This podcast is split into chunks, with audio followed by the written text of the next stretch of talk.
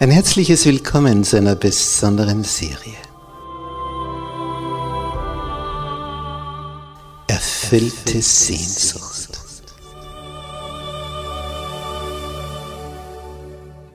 Die Welt der Bibel.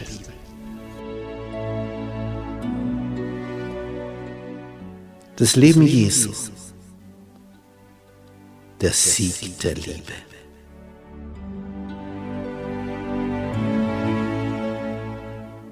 Der Sohn Gottes. Kommt aus dem Weltall, schlüpft hier in diesen menschlichen Körper, ja sogar im Embryonalzustand und zeigt hier dreieinhalb Jahre, was das Wesen des himmlischen Vaters ist. Es ist faszinierend, diesem Heiland nachzuspüren wie der denkt, wie der fühlt, wie der handelt, wie er verblüfft, wie er verärgert, wie er begeistert, wie er Menschenherzen froh macht. Ich freue mich, wenn du mit dabei bist, auf den Spuren des Sohnes Gottes.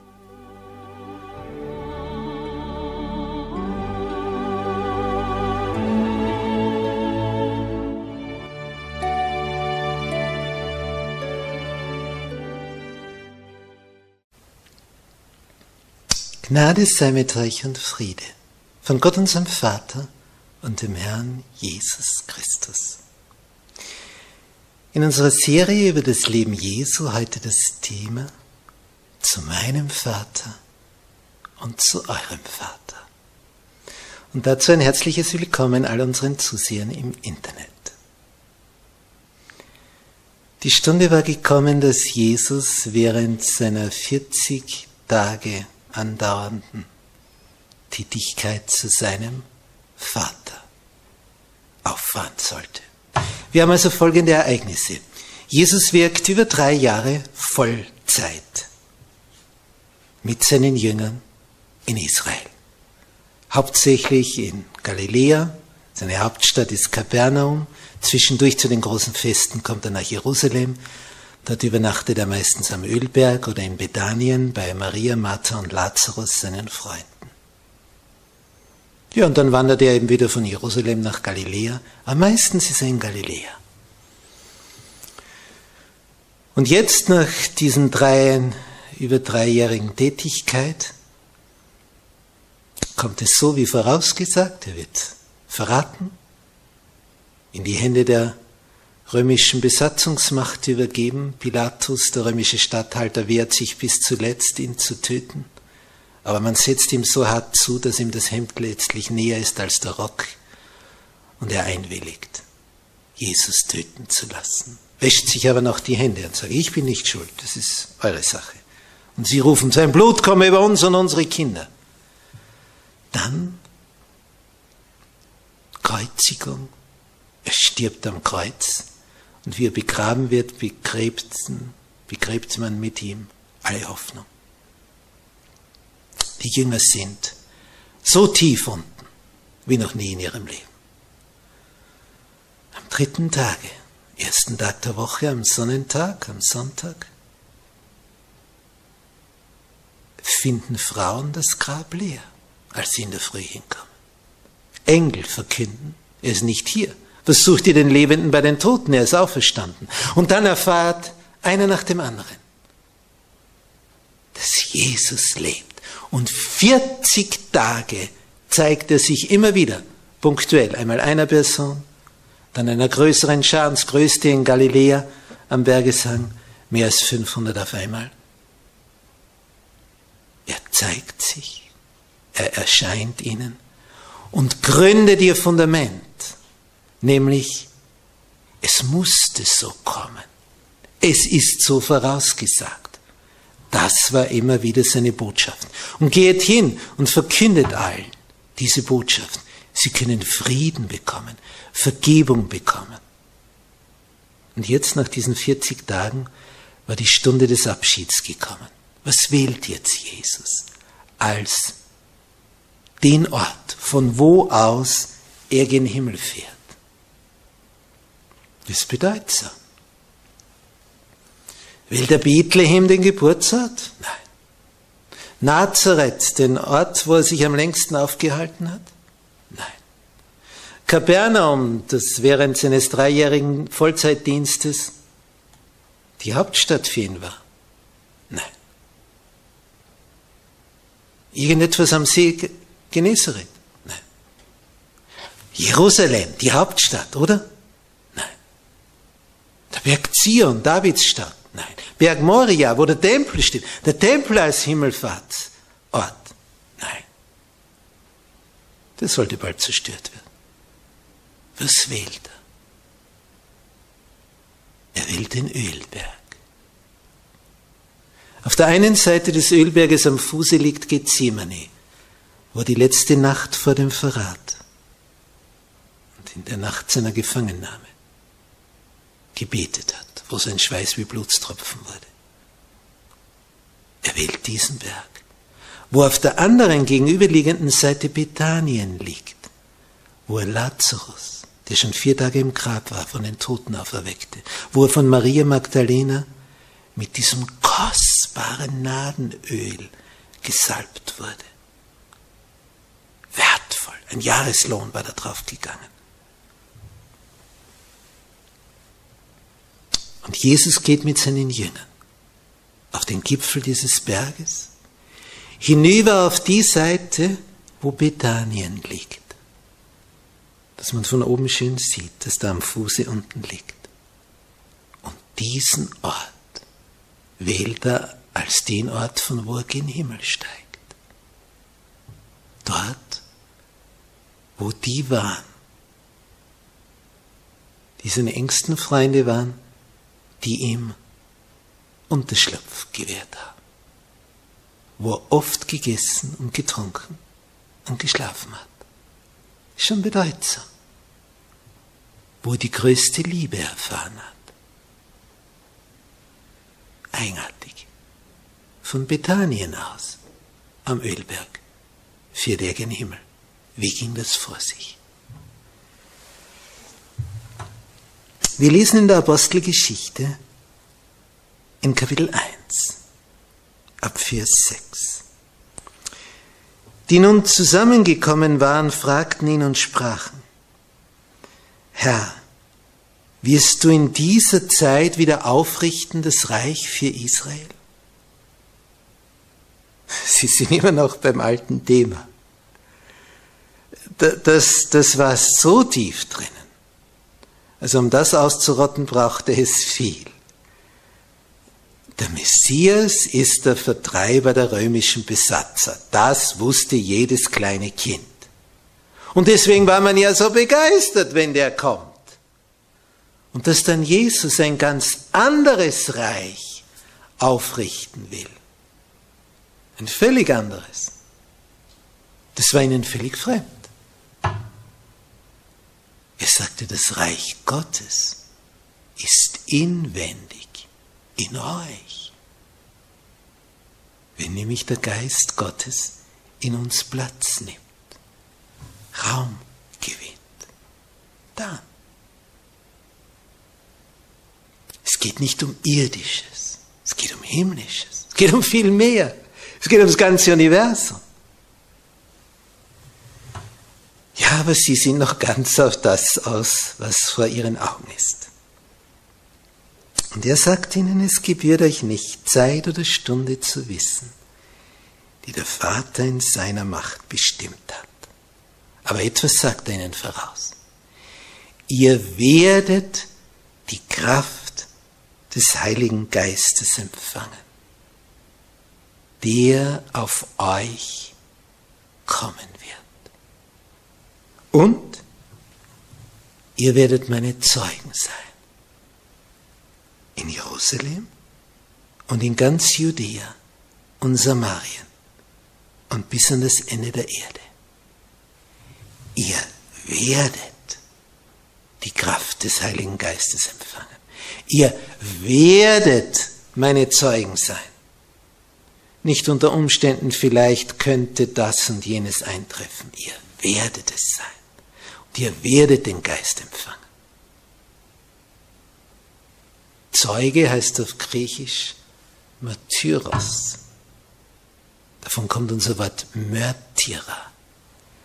Denn der, der bezeugt, hat es oft in den ersten Jahren dieser Zeit der Urchristen mit seinem Leben bezahlt. Er musste sterben. Man hat ihn getötet deswegen. Vers 9. Das waren also seine letzten Sätze. Ihr werdet den Geist empfangen, ihr werdet meine Zeugen sein in der ganzen Welt. Apostelgeschichte 1, Vers 9. Und als er das gesagt hatte, wurde er zusehends aufgehoben. Und eine Wolke nahm ihn auf, vor ihren Augen weg. Eine Wolke nahm ihn auf. Wir kennen ja die Berichte im Alten Testament, wo Mose zum Pharao ging mit Aaron und sie darum baten, ausziehen zu dürfen. Und Mose erklärte das, weil mir Gott erschienen ist. Und der Pharao sagte, wer ist der Herr, dass ich ihm gehorchen müsste? Ihr bleibt da. Erste Plage, zweite Plage, dritte, vierte, fünfte, sechste, siebte, achte, neunte, neun Naturkatastrophen. Und der Herrscher wird immer weicher und weicher und weicher und will dann schon so Kompromisse anbieten. Okay, nur ihr Männer geht. Dann okay, ihr Männer und Frauen, aber die Kinder lasst ihr da. Dann die Tiere lasst ihr da und verschiedene Varianten. Als der Pharao sagt, die Tiere da lassen, sagt Mose, nicht eine Klaue soll da hinten bleiben. Wenn, dann marschieren wir im Gesamtpaket. Da dürfen sie insgesamt nicht. So nach der Devise, wer zu viel verlangt, bekommt gar nichts. Aber am Ende, nach der zehnten Plage, oder auch der erstgeborene Sohn des Pharao stirbt, der Kronprinz, da ist er dann reif. Und sagt, geht, geht, kommt mir nie mehr unter die Augen.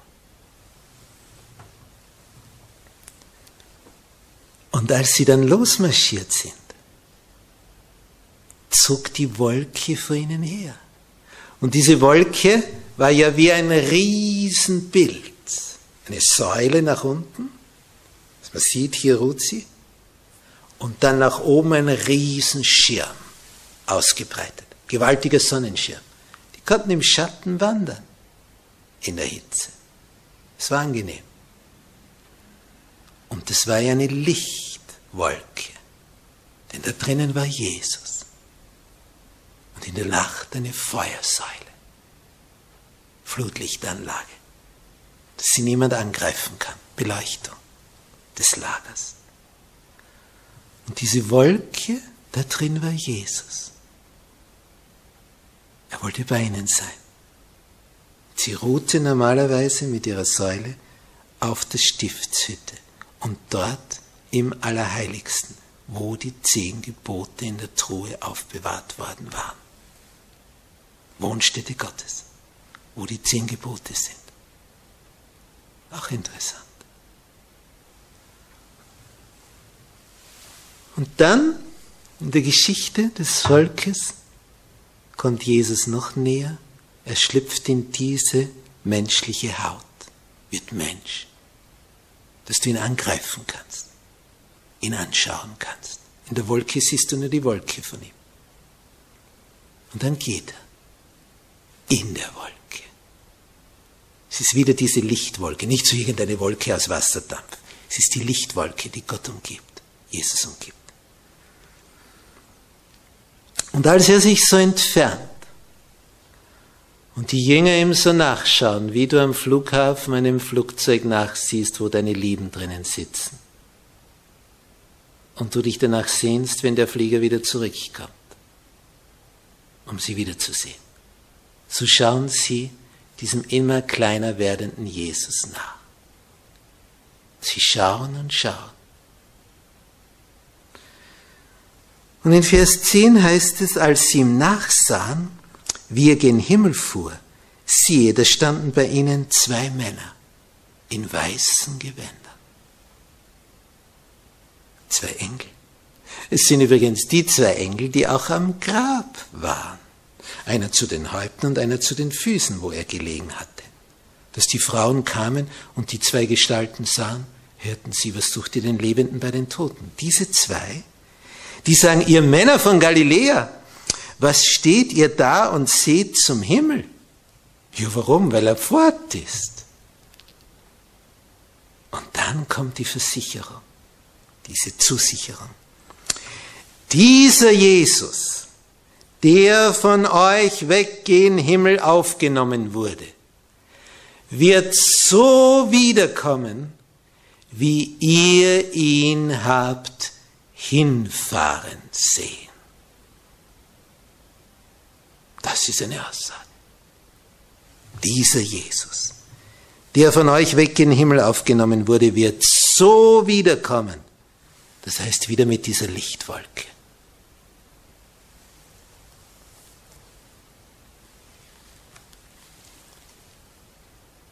Jesus hat uns in seiner großen Endzeitrede am Ölberg, auf dem Berg, von wo er dann gen Himmel fuhr, gesagt, wenn all diese Trübsalzeit kommt, die angekündigte, wo es hier auf Erden drunter und drüber geht, Naturkatastrophen ohne Ende, dann heißt es in Matthäus 24, 30, und dann, was wird dann sein? Dann kommt's.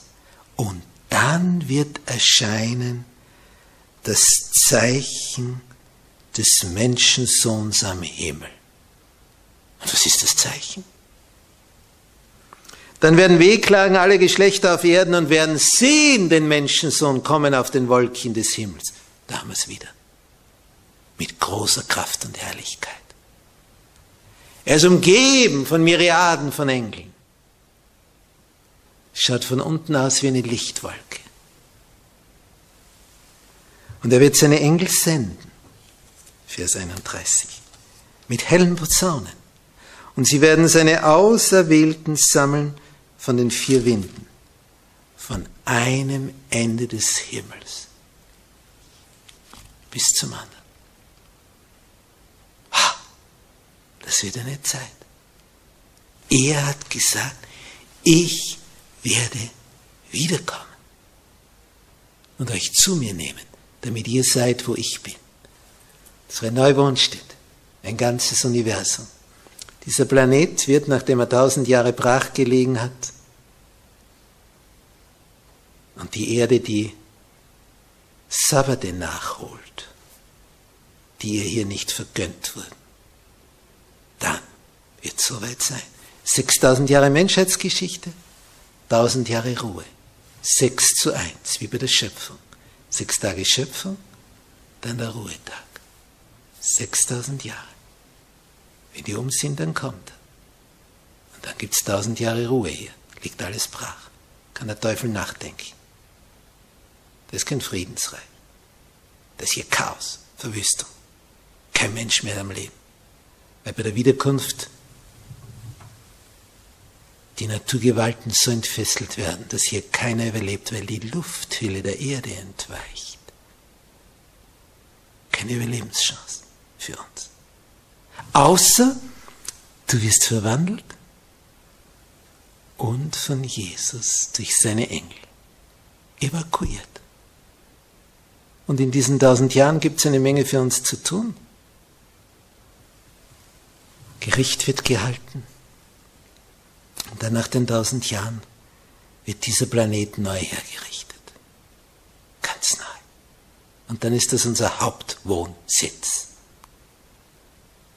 Und von da aus reisen wir durchs Universum. Dann lernen wir den Kosmos kennen. Das wird etwas. Aber was ist jetzt geschehen, als Jesus gen Himmel fuhr? Dorthin können wir ja nicht direkt nachschauen. Was hat er seiner Botin da alles mitgeteilt?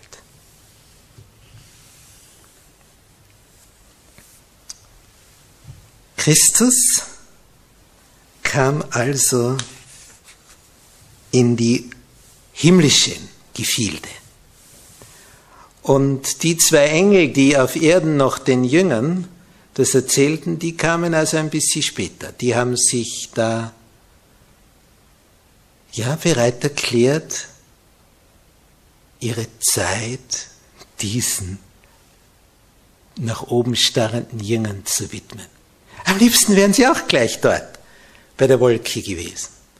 Aber sie wollten auch die Zurückgebliebenen trösten.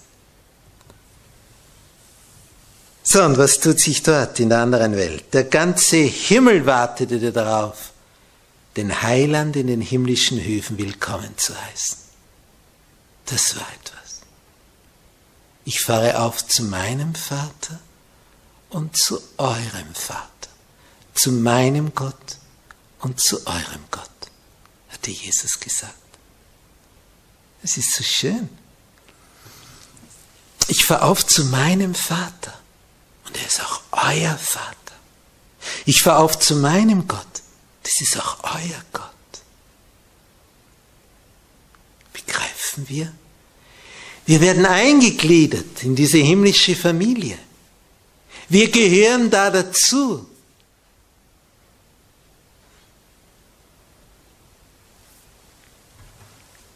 Und als er dort einzieht, bringt er die mit, die mit ihm auferweckt worden waren am Auferstehungsmorgen. Wir haben das gelesen. Bei dieser Andacht über die Auferstehung. Da wurden ja, als Jesus auferstand, auch solche, die in der Vergangenheit in Israel gelebt hatten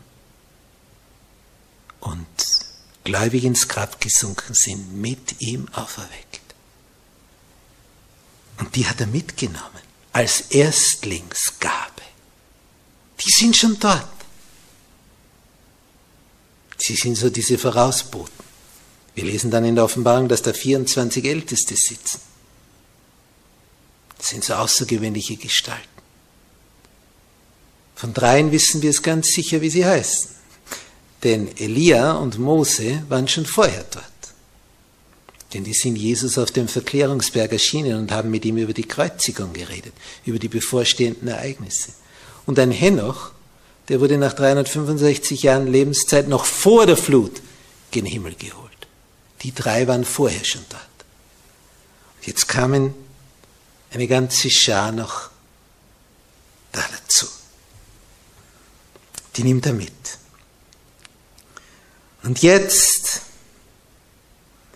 vor den himmlischen Engeln und vor den Vertretern der nicht gefallenen Welten wird jetzt alles klar gemacht. Der Vater bestätigt die Annahme seines Sohnes, dass dem Opfer Genüge getan ist. Wir sind nicht die einzigen Wesen in diesem Weltall, aber wir sind die Bühne für das Weltall. Wir sind ein Schauspiel mit echten Akteuren, wo sich keiner verstellt. Es ist echt. Und die anderen schauen zu. Der Teufel bekam ja diesen Planeten als Wohnstätte zugewiesen, um zu zeigen, dass er es besser machen kann. Und das sehen wir jetzt, was er hier angerichtet hat, was es hier für Kriege und Grausamkeiten gibt. Unvorstellbar. Wenn wir uns Filme anschauen vom Zweiten Weltkrieg, vom Ersten Weltkrieg. Schrecklich was da gemordet wurde.